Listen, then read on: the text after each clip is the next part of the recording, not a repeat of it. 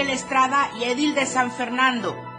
Hoy es Día de los Santos Inocentes, no te dejes engañar. Detienen a expresidente de Tenejapa por provocar carambola. Un lesionado y daños materiales fue el saldo del accidente. En los deportes, el fútbol de estufa ya presenta movimientos importantes para el clausura 2024. Estamos a diario contigo.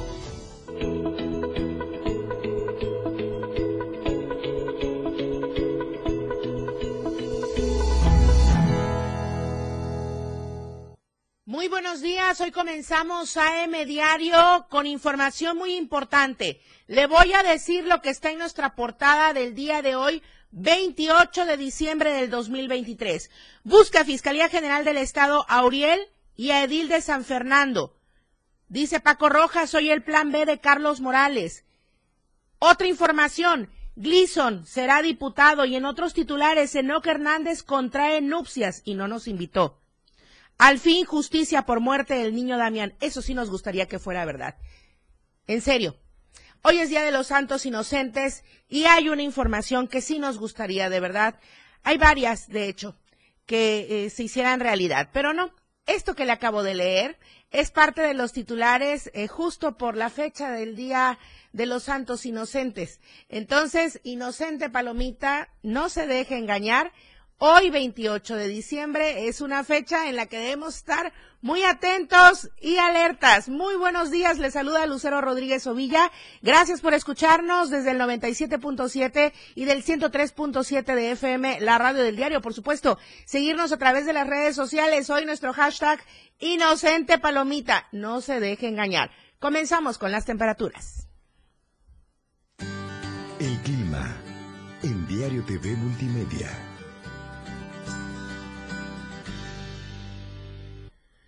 Tuxtla Gutiérrez, podríamos alcanzar la máxima de 29 grados. Hay una mínima de 18 grados que se está pues eh, considerando para el día de hoy, San Cristóbal 18 grados la máxima, 9 grados la mínima, ya si el frío está todavía importante con el termómetro Comitán. 24 grados la temperatura máxima, 13 grados la mínima. Tapachula, 32 grados como máxima, 20 grados como mínima. Palenque, 26 grados podría ser la temperatura máxima y 20 grados la temperatura mínima. Son los datos que nos proporciona tanto Protección Civil como la Comisión Nacional del Agua. Ahora, las lluvias muy fuertes, y esto corresponde de 50 a 75 milímetros. Atención en la zona norte en la zona Maya y en la zona Selva Lacandona. Las lluvias fuertes también estarán de 0.1 a 50 milímetros en lo que es la Valle Soque, Mezcalapa, Tulijás, el Talchol, de los bosques Altos Otzil, Celtal y Meseta Comiteca Tojolabal. También hay que estar atentos y pendientes. Para el resto de la entidad, estamos libres de lluvias, por lo pronto con el pronóstico del día de hoy. Bueno, y justamente hoy 28 de diciembre, Día de los Santos Inocentes, ¿qué se celebra? A ver, esta celebración que se suma a todas las posadas, a todos los festejos navideños, pues sí, suele emocionar a muchos bromistas. Se trata del Día de los Santos Inocentes. Es una fecha que ya se ha marcado como tradición, pero tiene un origen religioso. Hoy en día, pues ya se disfruta de realizar bromas a los amigos, familiares, aguas no de dinero prestado. También conocido como la fiesta de los santos inocentes en esta fecha, en varias partes de Latinoamérica, se acostumbra a engañar a los demás, a engañar entre comillas, ¿verdad? Porque ya sabemos de esta fecha. De todos modos, es importante recordarlo. Las pequeñas travesuras, como pedir dinero prestado, que se dice nunca regresa, pero hay gente que no necesita el 28 de diciembre, qué mal. Bueno, Inocente palomita que te dejaste engañar y matanga, ¿no? Se, van con lo pedido eh, como prestado. Y en México es común que este día también se reciban noticias inesperadas, increíbles, ¿no? Y entonces, pues sí, son una mentira, una trampa muy elaborada. Además, también son frecuentes las famosas fake news, como le acabo de leer, algunas que vienen en nuestra portada.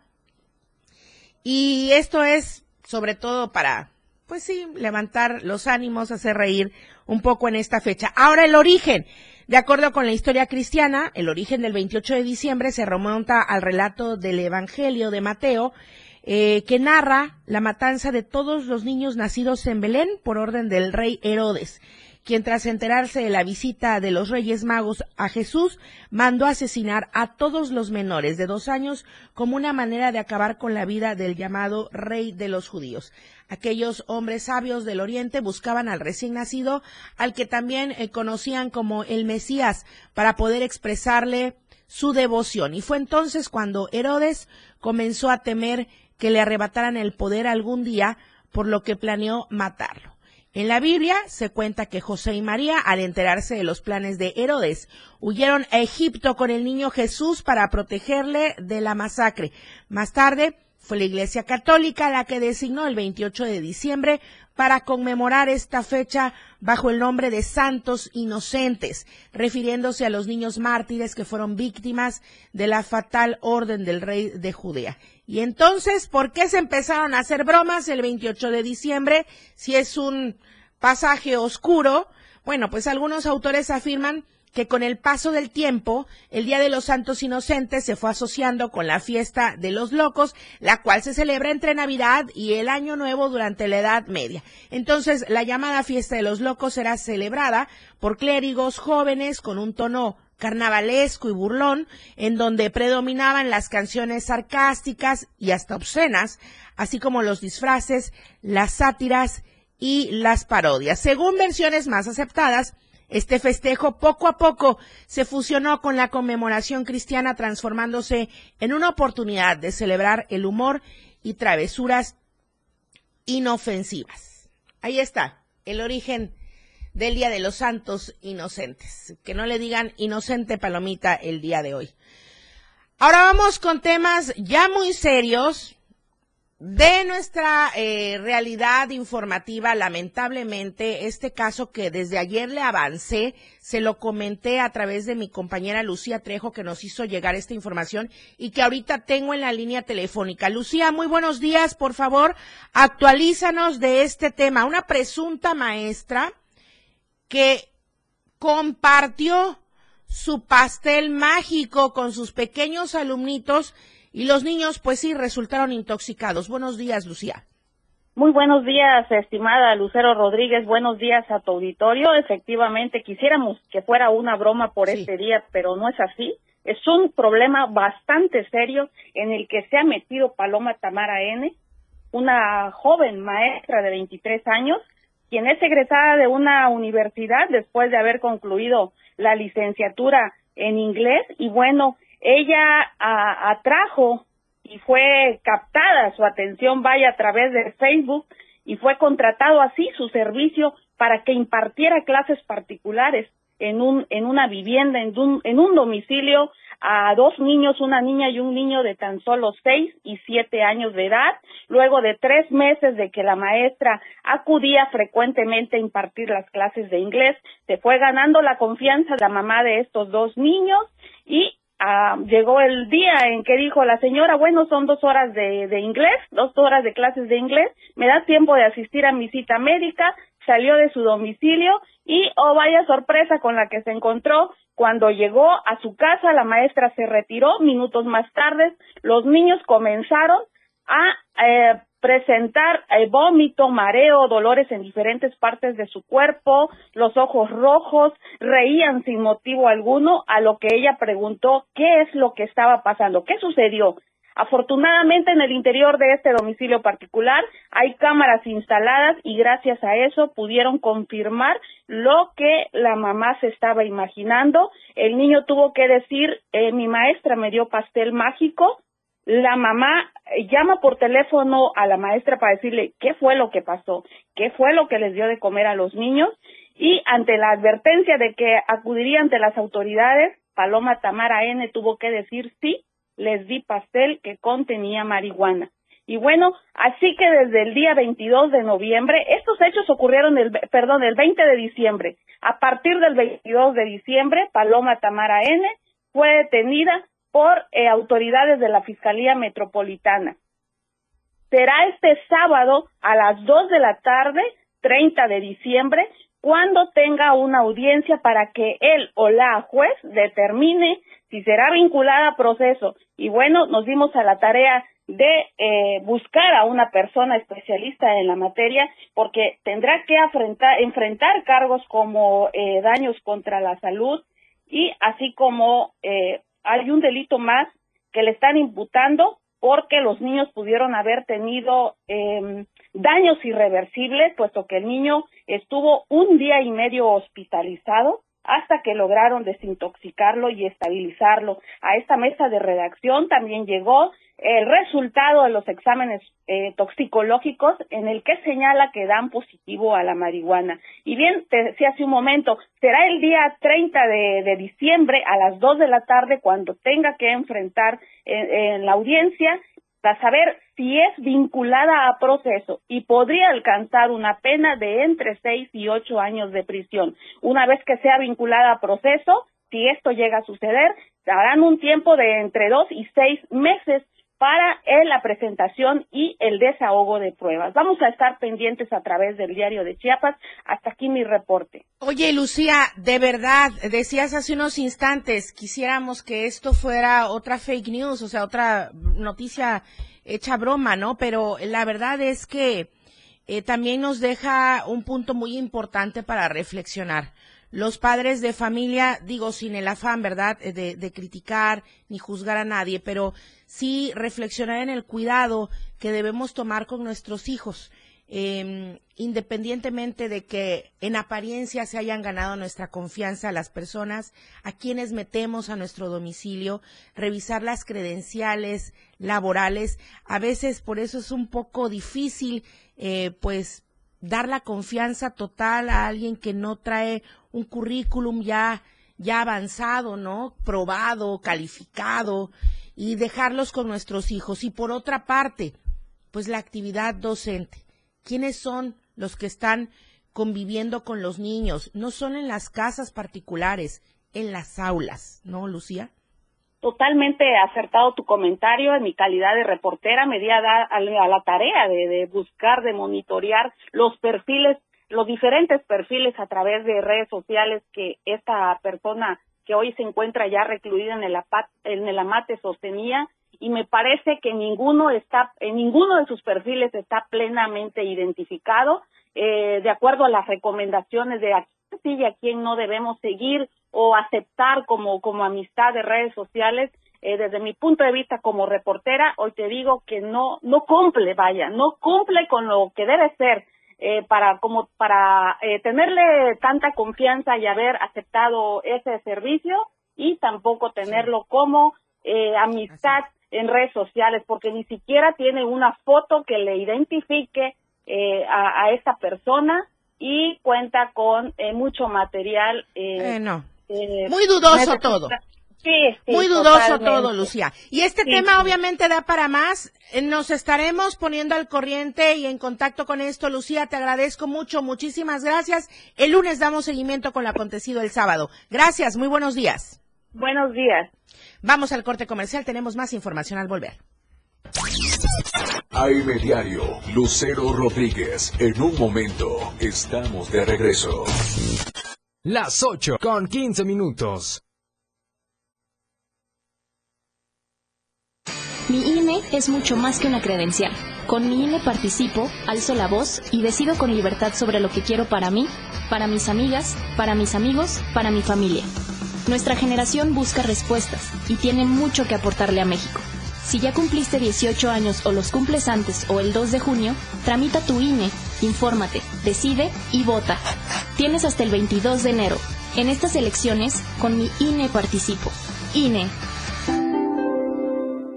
Únete al equipo que capacitará a quienes contarán nuestros votos. Este es un llamado de México y nuestra democracia. Yo como supervisor electoral y yo como capacitador asistente electoral haremos posible la instalación y el funcionamiento de las casillas en todo el país. Te invitamos a ser parte de este valioso equipo. Inscríbete, tienes hasta el 8 de enero. Por México, todas y todos participamos. En, en estas elecciones, con mi INE, participo. INE.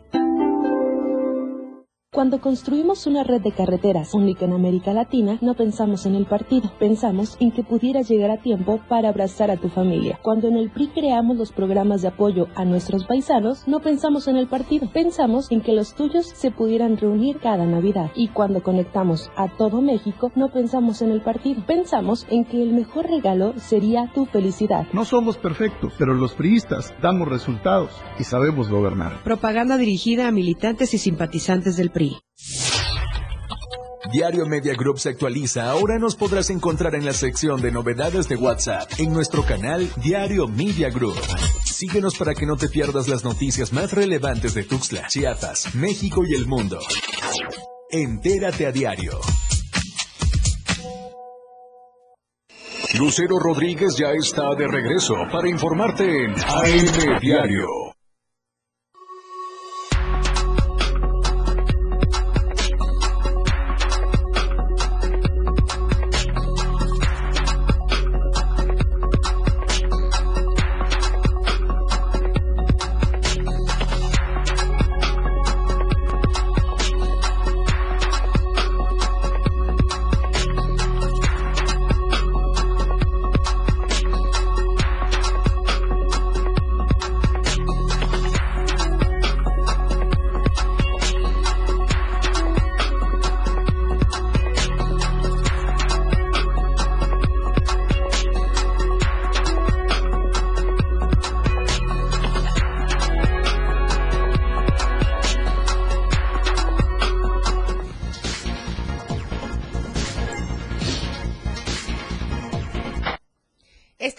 Tiene que ser anecdótica. Déjenos su comentario, hashtag inocente palomita. ¿Usted ha sido presa de alguna bromita en 28 de diciembre? Coméntenos durante la transmisión.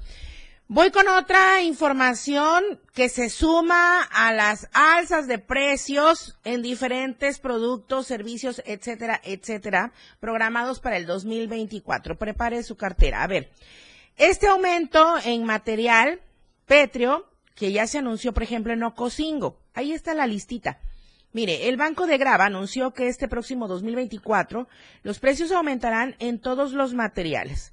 Para las personas del pueblo tendrá un costo de dos mil pesos en grava, mientras que para los constructores tendrá un costo de dos mil seiscientos pesos. O sea, otro aumento extra. Este incremento de al menos el 30% de su costo normal o del costo que está hasta este momento, algunos ciudadanos han señalado que desde la llegada del COVID, el Banco de Grava ha incrementado enormemente los precios, afectando la economía de la gente de Ocosingo, en especial de aquellos que están por construir. Los aumentos que se van sumando, lamentablemente.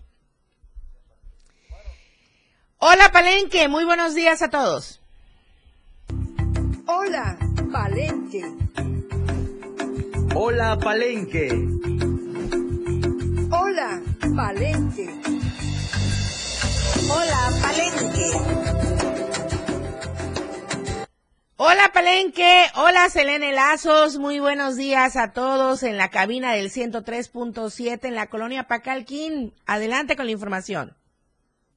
Hola, ¿qué tal, Lucero? Muy buenos días. Un gusto saludarte esta mañana, algo fresca aquí desde el municipio de Palenque, desde la cabina, por supuesto, del 103.7 de FM, para llevarles la información que aconteció el día de ayer y es que pues precisamente la tarde de ayer miércoles se suscitó un accidente en el que siete personas se vieron eh, lesionadas, estas personas que viajaban en una conocida camioneta de una conocida también empresa de aceite. Y es que la tarde de este miércoles 27 de diciembre se registró un fuerte accidente en el que se vieron involucradas una camioneta de redilas que se impactó contra un tractocamión. Los hechos se registraron sobre la carretera federal Villahermosa Escárcega a la altura del crucero de Santa Adelaida frente a una planta termoeléctrica. De acuerdo a la información recabada, al parecer el tractocamión invadió el carril lo que provocó que la camioneta de redilas en la cual viajaban siete personas presuntamente trabajadoras de una palma de aceite se impactara de frente, dejando como saldo que todos los pasajeros quedaran lesionados por el fuerte impacto que devastó la camioneta. Es importante mencionar que rápidamente pidieron auxilio a un paramédico que trabajaba en la planta termoeléctrica, el cual con ayuda de transeúntes lograron sacar de la camioneta a los pasajeros, pues el chofer y el copiloto habían quedado prensados, además de que también ayudó a brindar atención prehospitalaria. Posteriormente al lugar arribaron cuerpos de emergencia de Balancán, Tabasco, los cuales brindaron atención también prehospitalaria a tres personas que estaban en estado grave y los trasladaron a un hospital de dicho municipio. También arribó una ambulancia de Emiliano Zapata, Tabasco, los cuales brindaron atención prehospitalaria a cuatro personas que estaban estables de salud. Sin embargo, tuvieron que ser trasladados también a un hospital de este mismo municipio pues ahí en las imágenes eh, podemos ver, Lucero, cómo quedó eh, la camioneta después de haberse impactado en este tractocamión. Es importante pues también seguir recalcando a la población de que tengan mucha precaución al conducir y que pues obviamente lo hagan descansados y pues sin haber eh, tomado bebidas alcohólicas, ya que esto pues también trae muchas consecuencias al ir conduciendo, sobre todo en carreteras federales. Y también siguiendo con malas noticias, Lucero, que son noticias que pues no nos gustaría dar, eh, también el día de ayer eh, una persona también sufrió un accidente y es que una motocicleta se impacta contra un vehículo que estaba estacionado y, pues, que pues no tenía tampoco eh, las luces encendidas. Esto sucedió en el municipio de Salto de Agua. Un menor de edad gravemente lesionado fue el saldo de un fuerte accidente en el que el joven a bordo de su motocicleta se impactó contra un vehículo estacionado. Los hechos se registraron en la colonia 5 de Mayo perteneciente al municipio de Salto de Agua. De acuerdo a la información recabada, el menor que fue identificado como Alexander N. de 17 años de edad, originario del ejido Las Nubes, iba conduciendo su caballo de acero sobre dicha zona a exceso de velocidad y en presunto estado de ebriedad, lo que ocasionó que no pudiera evitar el impacto contra una camioneta que se encontraba mal estacionada en una zona en la que no hay mucha iluminación y no había ningún señalamiento terminando incrustados en la parte trasera del vehículo. Al lugar arribaron elementos de la Policía Municipal, además de paramédicos de Protección Civil Municipal de Salto de Agua, los cuales brindaron atención prehospitalaria al motociclista que posteriormente fue trasladado a un hospital donde se desconoce su estado de salud, pues quedó muy grave después del accidente. Y pues es ahí también, eh, Lucero, en las imágenes podemos ver cómo quedó este joven menor de edad que presuntamente iba pues en estado de ebriedad y pues fue lo que provocó que se impactara con esta camioneta que pues también no tenía los señalamientos adecuados para poder evitar un accidente. No, sin duda alguna, sin duda alguna, claro que hay ocasiones en las que probablemente se puede evitar un accidente, Selene. Sin embargo, esto del estado de ebriedad ya reduce cualquier mínima posibilidad.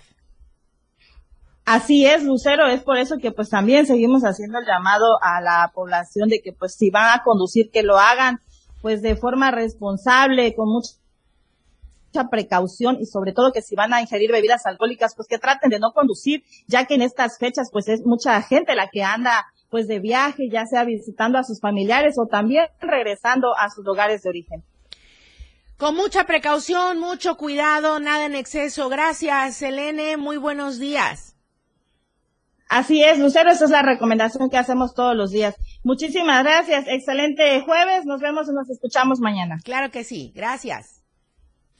Sigo con más información, le comento. Jorge Antonio N., presunto integrante de la ciudad que, fue herido de muerte la tarde del martes pasado, se lo comentamos en este mismo espacio, tras recibir un impacto de bala en la cabeza, minutos después dejó de existir debido a la gravedad de la lesión.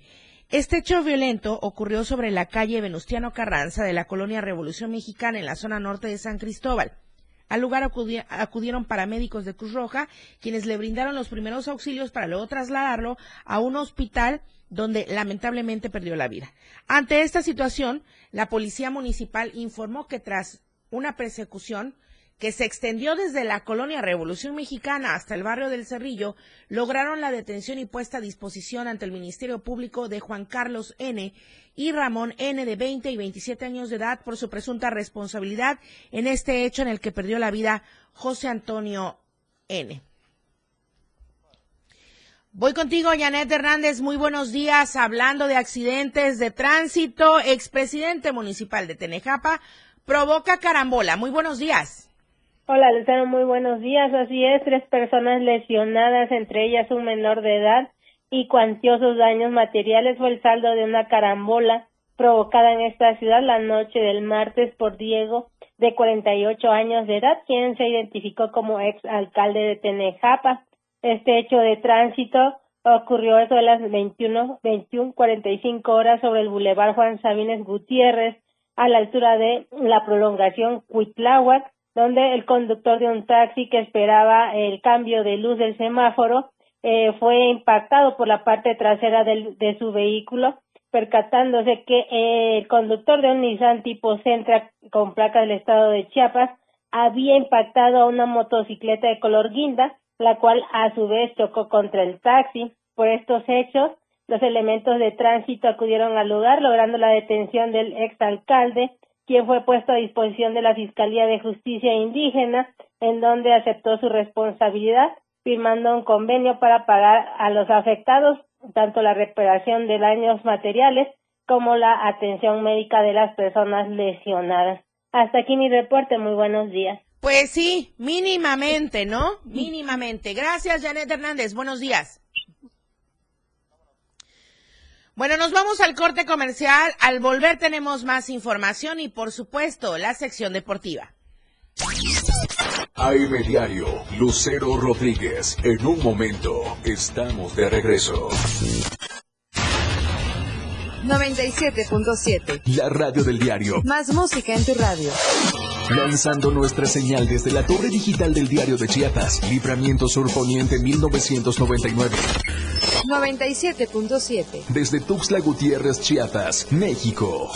XHGTC, la radio del diario. Contacto directo en cabina 961-612-2860. Escúchanos también en línea. www.laradiodeldiario.com 97.7, la radio del diario. Más música en tu radio. Las 8 con 28 minutos. Habla Xochil Gálvez. Cada día millones de mujeres en México luchan por sus familias. En casas, calles y fábricas enfrentan violencia y desigualdad con valentía. Por eso quiero ser tu candidata, porque tú das todo, mereces todo. Que nadie te diga que no se puede. No se trata de mí, se trata de ti. Xochil, fuerte como tú. Precandidata única. PAN. Mensaje dirigido a simpatizantes y militantes del PAN y su Comisión Permanente Nacional. Ya no tienes pretexto para tramitar, renovar, reponer o recoger tu INE, porque los módulos de atención ciudadana también estarán abiertos los días sábados en un horario de 9 a 16 horas. Consulta las ubicaciones de los módulos que estarán dando este servicio en INE.mx. Tienes hasta el 20 de enero. Aprovecha porque estarán atendiendo sin cita. Recuerda, tu decisión es importante y por eso el módulo del INE te espera los sábados. INE. Síguenos en TikTok y descubre la irreverencia de nuestros conductores. Y por supuesto, el mejor contenido para tu entretenimiento. Arroba la radio del diario. 97.7 FM. Contigo a todos lados. Ella ya está preparada para informarte en AM Diario. Continuamos.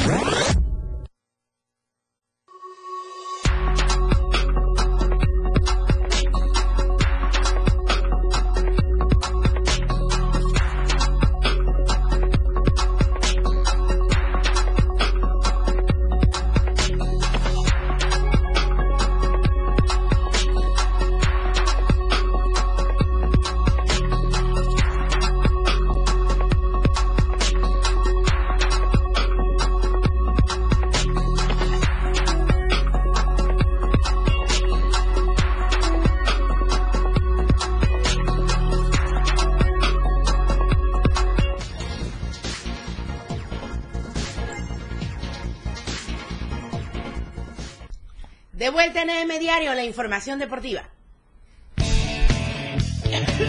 La escena global del deporte con Lalo Solís.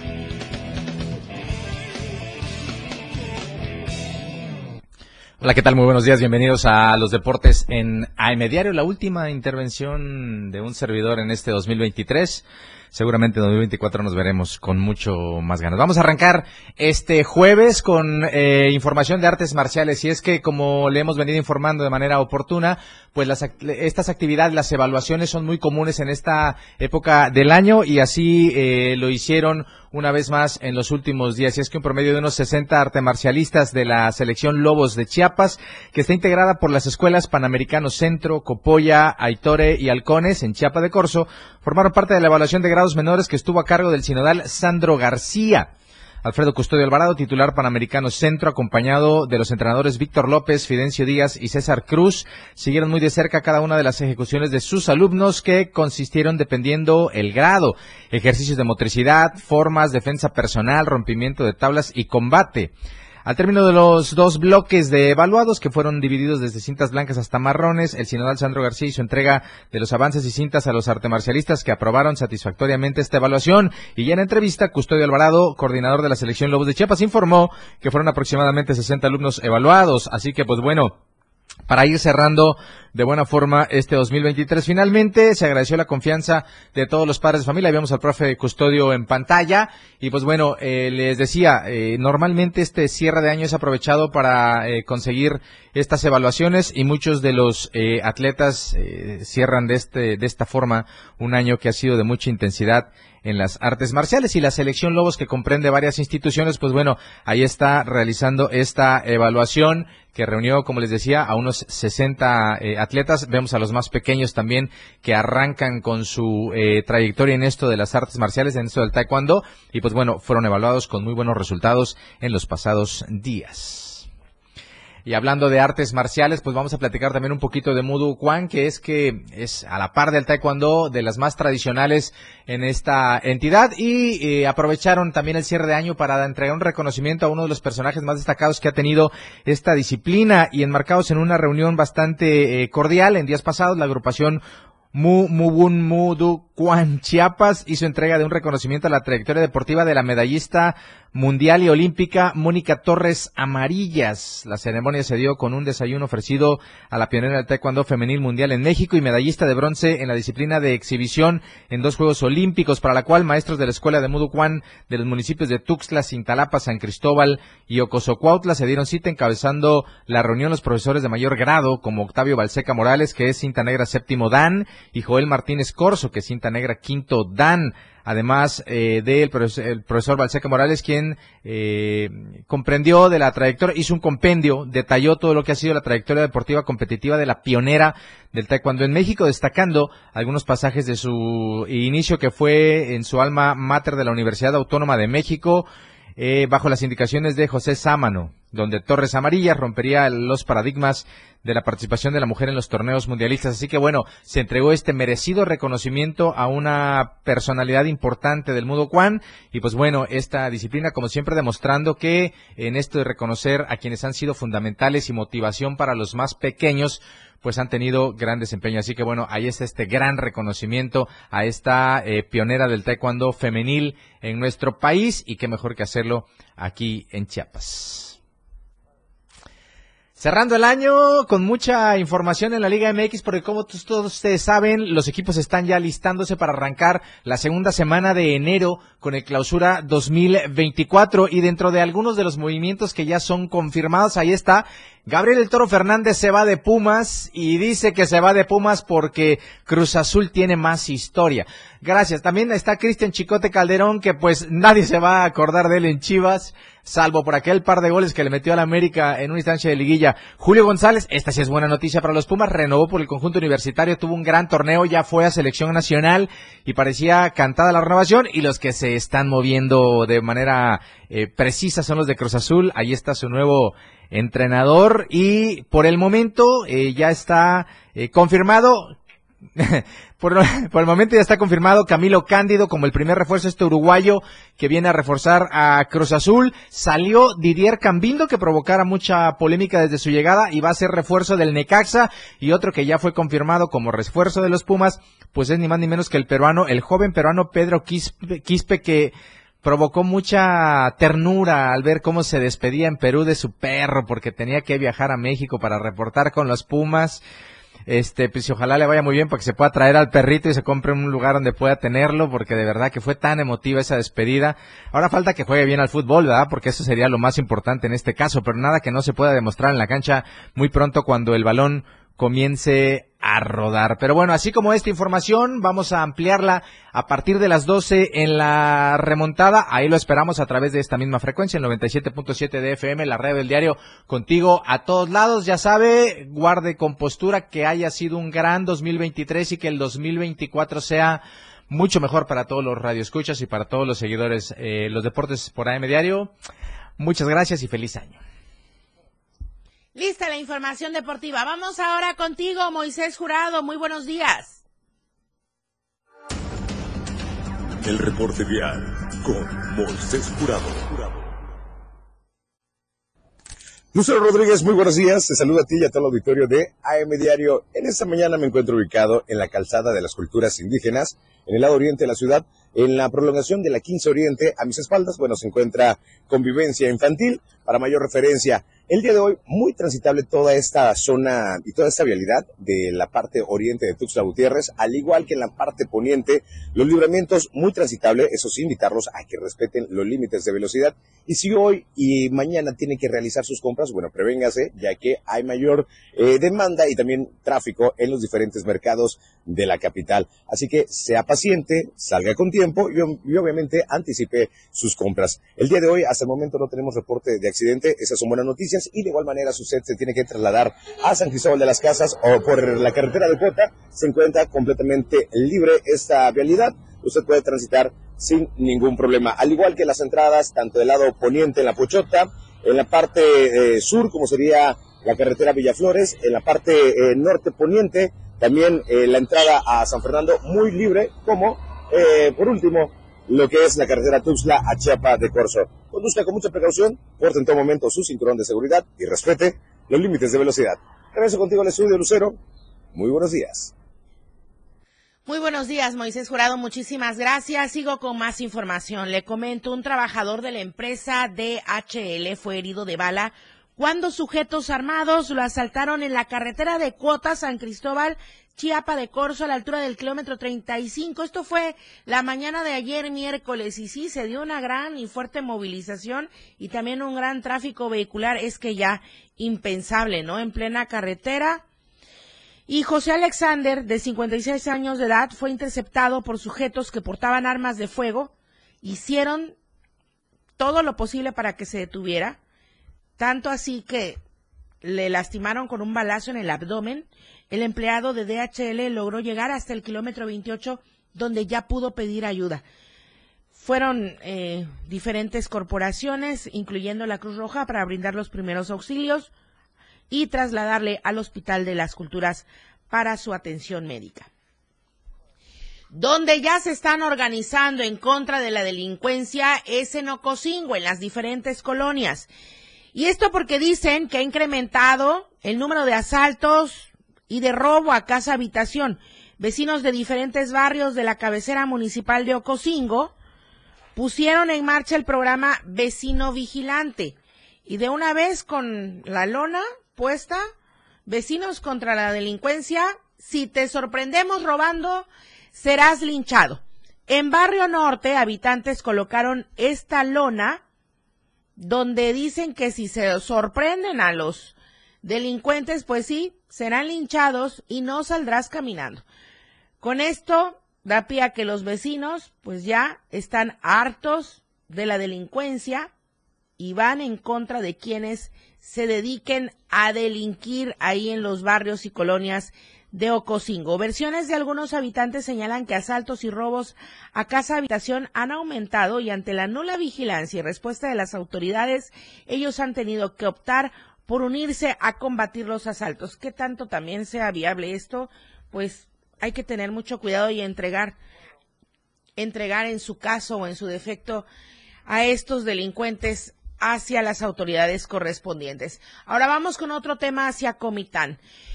La falta de precaución del conductor de una motocicleta provocó que resultara lesionado al chocar contra un vehículo particular y este percance se registró también ayer miércoles a la altura de la décima avenida Poniente Sur frente a la gasolinera Grumo. Testigos oculares comentaron y dieron aviso al 911 para que llegaran los paramédicos debido a que el conductor de la motocicleta marca itálica se encontraba lesionado de una pierna al chocar contra una camioneta Mitsubishi de color negra. Los paramédicos trasladaron al lesionado al Hospital General María Ignacia Gandulfo, mientras que agentes de vialidad hicieron pues el peritaje correspondiente. Por otra parte, También comentarle lo sucedido el día de ayer en el municipio de Ocosocuautla. Elementos de la policía municipal lograron la localización de un bebé de escasos dos meses de edad luego de que fue reportado por la madre. En las oficinas se cercioraron de que el menor estaba en buenas condiciones.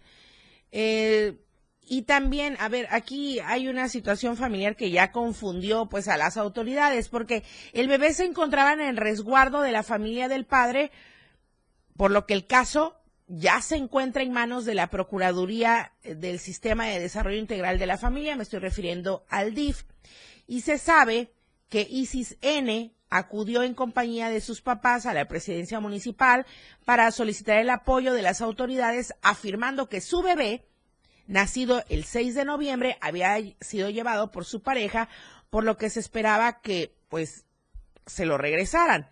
Pero dijo que no fue así, entonces se inició con las investigaciones y bueno, se encontró con el bebé en manos de los familiares del papá, por lo que ya está en otras instancias este hecho.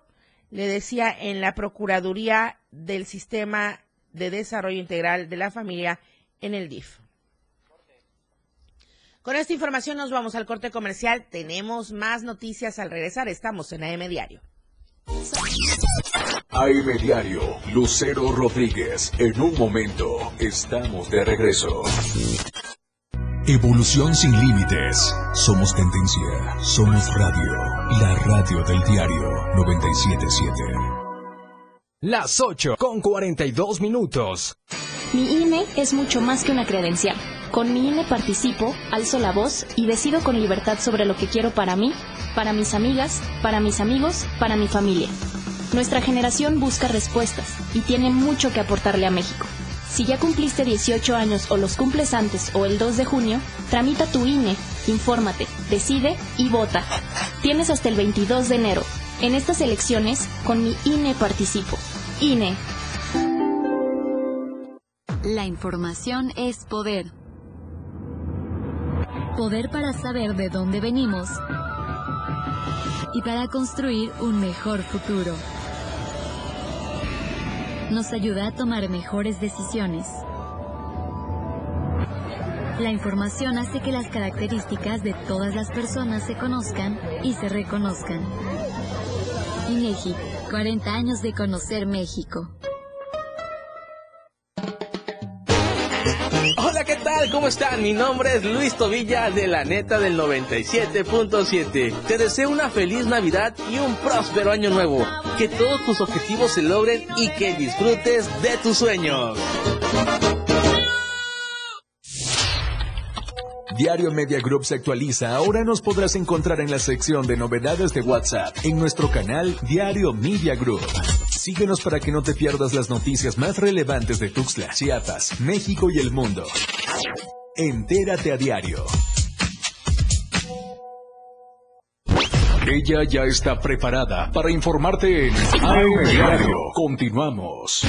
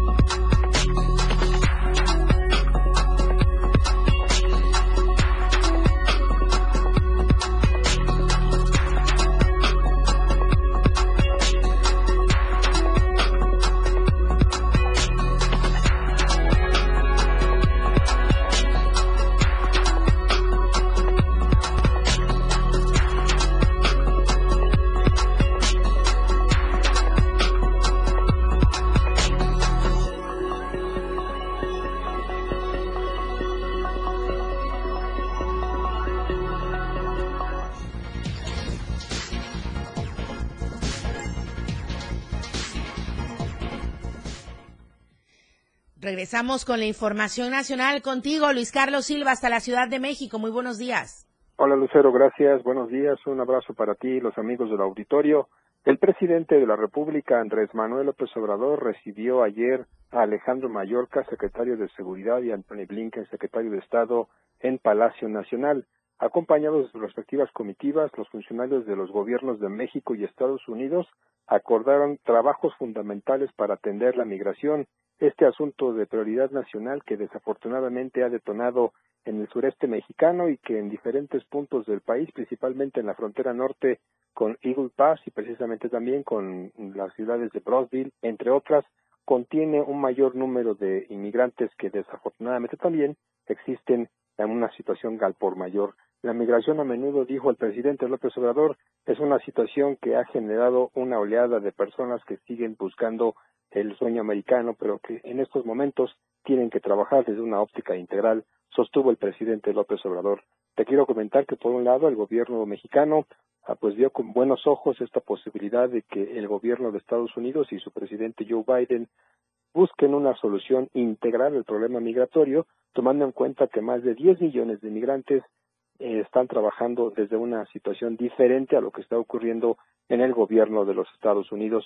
Sobre este particular, el gobierno mexicano, a través de los secretarios de la Defensa y Marina, el Lucero Auditorio, propusieron una serie de medidas de fronteras seguras y evitar con ello que el flujo migratorio quede en manos del crimen organizado. La semana pasada, el presidente Joe Biden llamó a su homólogo mexicano cuando empeoraba la situación en la frontera sur con los Estados Unidos y durante esa llamada los dos líderes coincidieron en que se necesitaba urgentemente medidas correctivas adicionales, las cuales se pusieron en marcha ayer en Palacio Nacional.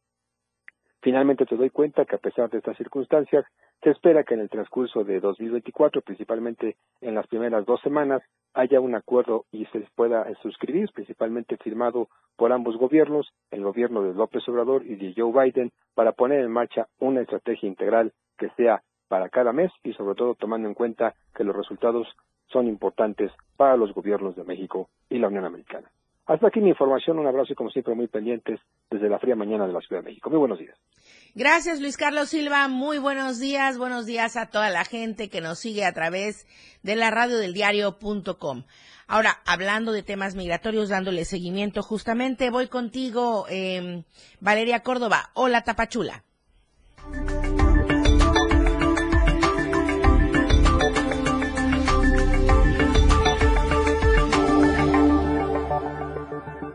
Buenos días, Valeria Córdoba. Solo para ir puntualizando el trayecto de la caravana migrante, ya se han movido de donde estaban el día de ayer. El punto era llegar hacia Escuintla. Hola Lucero, muy buenos días para ti para toda la audiencia. Efectivamente, hoy alrededor de las cinco y media de la mañana, seis eh, pues la caravana migrante que partió desde el anterior 24 de diciembre ya empezó su recorrido desde el municipio de Escuintla hacia Mapastepec. Esto incluso desde el día de ayer algunos grupos pequeños de 20 y 30 personas en lugar de pernoctar en Escuintla decidieron seguir caminando, se adelantaron y hoy ya el grupo mayoritario pues partió con rumbo hacia este municipio donde descansarán el día de hoy y y pues caminarán nuevamente el día de mañana a muy tempranas horas. Ya pues prácticamente con esto salen de la región Soconusco, pero por supuesto que seguiremos muy pendientes de toda la situación de esta caravana migrante. Ahora sí vámonos de lleno con la información y es que el día de ayer aquí en Tapachula se registró durante la tarde un conato de incendio sobre eh, la Sexta Sur y 20 Poniente, para ser específicos, en un patio baldío. Las llamas se prolongaron alrededor de media hora hasta que el heroico cuerpo de bomberos llegó al lugar y sofocó el siniestro que cabe destacar pudo haberse extendido a una llantera que se encontraba sumamente cerca, a escasos metros de ahí. Hasta el momento se desconocen las causas que provocaron el incendio, sin embargo, vecinos del lugar manifestaron que el patio baldío es usado por habitantes para tirar y quemar basura, así también como sitio de reunión de personas indigentes que presuntamente ingieren sustancias nocivas para la salud.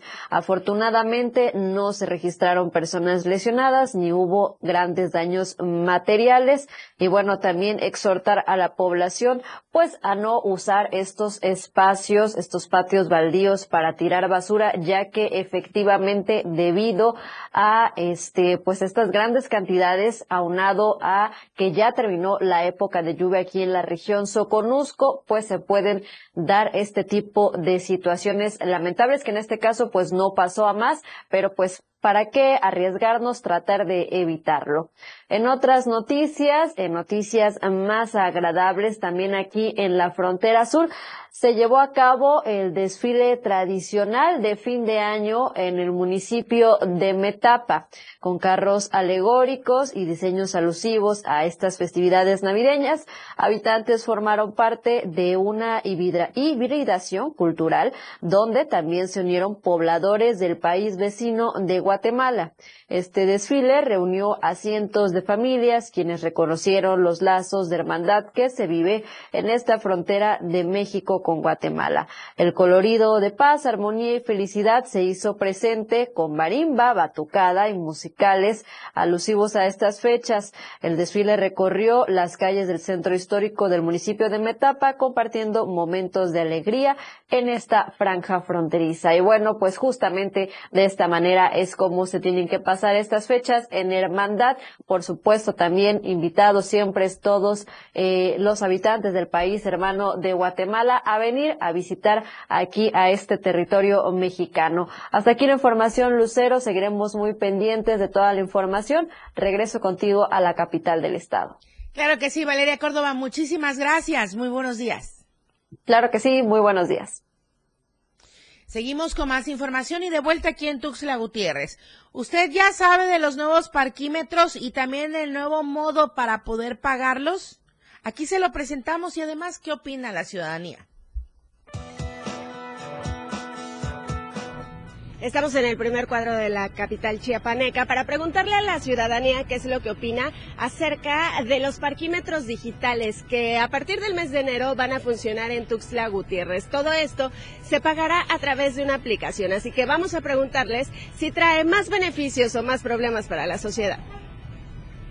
Pues está, este, en este caso yo creo que va a ser favorable porque a veces viene uno nada más a a poner el parquímetro en lo que vas a pagar y ya te, te están quitando la placa. ¿no? Muchas personas no van a saber eso, la, hacer con la aplicación, ese va a ser un detalle también. Pues mal, ¿no? Porque no todos tienen la tecnología, hay conductores que no tienen el, ni el equipo ni el conocimiento para poder usarlo. Muchos, muchos sí, pero otros no. Entonces no se me hace algo razonable que, que lo pongan para bueno, es una medida que eh, de actualización y está muy bien porque este a veces los parquímetros que del mercado sobre todo a veces no funcionaban y teníamos que andar buscando y en lo que regresábamos ya teníamos la multa encima. Es una buena medida que el ayuntamiento de Tuxtla está haciendo. Bueno, quizá tal vez en los primeros días en lo que se actualizan para el pago, este es probable que cause algún tipo de molestia, pero después, como todo, nos vamos a acostumbrar. Pues es más complicado porque en lo personal pues yo estoy a la antigua también y ya vemos que hay aplicaciones que sí es algo complicado. Pues yo considero que debe ser por, lo normal. Yo creo que sí. Sí está mejor. Sí, sí así es. Muy mal porque a veces hay personas que no tienen dinero en la aplicación. Y entonces sí es un poquito complicado para las personas que no cuentan con la aplicación o no tienen con qué este, usar la aplicación, pues yo creo que sí va a ser más complicado. Ustedes ya lo vieron, hay opiniones divididas. Hay quienes dicen que traerá problemas para quienes no están actualizados y hay quienes dicen que será una forma más fácil de cumplir con este tipo de obligaciones. Ustedes también nos pueden dejar sus comentarios y opiniones a través de nuestras redes sociales. Para Diario Media Group, Carla Nazar. Bueno, pues ahí está. Usted opine, comente, deje nuestros eh, comentarios, sus comentarios durante nuestras transmisiones y por supuesto que estaremos muy pendientes, al igual que la encuesta que circula durante esta semana.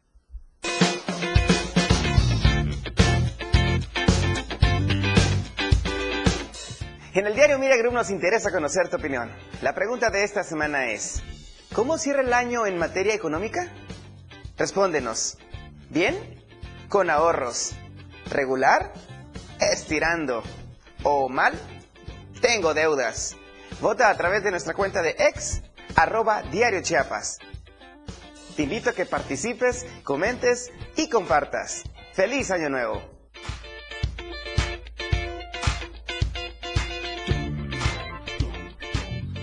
Nos vamos, muchísimas gracias por habernos seguido y acompañado durante este jueves. Por supuesto que mañana le, le, esperamos para cerrar la semana y cerrar este 2023 con AM Diario a las 8 en punto. Soy Lucero Rodríguez Ovilla, le agradezco a usted su preferencia y por supuesto a Charlie Solís en los controles de televisión. Manolo Vázquez está en la operatividad de radio aquí en Tuxtla, en Palenque está Adrián Jiménez y en la asistencia de producción Daniel Martínez. Muchísimas gracias, muy buenos días oportuna y objetiva en AM Diario. La información de todo lo que acontece a cada momento en Chiapas, México y el mundo. Te lo informa Lucero Rodríguez. De lunes a viernes de 8 a 9 de la mañana. Escúchanos en nuestra próxima emisión por esta frecuencia. 977 FM, la radio del diario. La radio del diario, con el reporte del Servicio Meteorológico Nacional, el Clima Diario te informa. Hoy jueves, San Cristóbal de las Casas, llovizna. Máxima, 17, mínima, 11. Suchiapa, cielo nublado. Máxima, 27, mínima, 20. San Fernando, cielo nublado. Máxima, 23, mínima, 18. Berriosaba, cielo nublado. Máxima, 23, mínima, 18. Chiapa de Corzo, cielo nublado. Máxima, 28, mínima, 19. Tuxtla Gutiérrez, cielo nublado. Máxima 26, mínima 19. El clima diario te informó. En esta temporada de frío es importante tomar las siguientes medidas preventivas. Si el frío es muy extremo, permanece en casa y procura salir solamente si es necesario. Y recuerda usar ropa gruesa.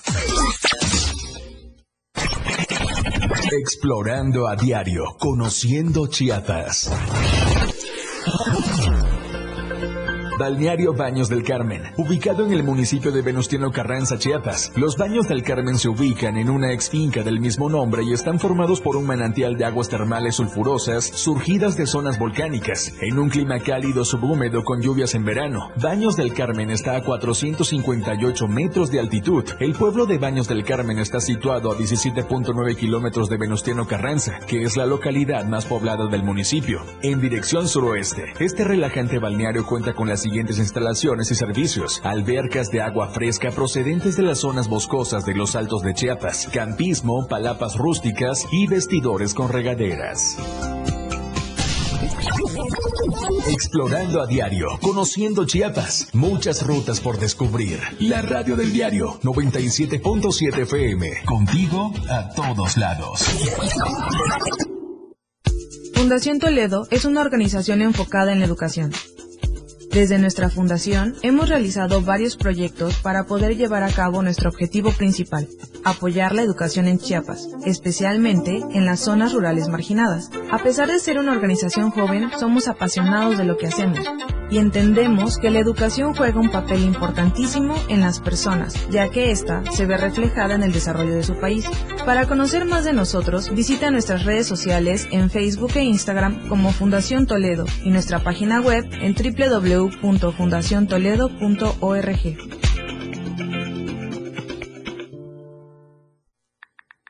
Síguenos en TikTok y descubre la irreverencia de nuestros conductores y por supuesto, el mejor contenido para tu entretenimiento.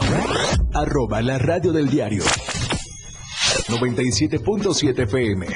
Contigo a todos lados. Escuchas un concepto que transforma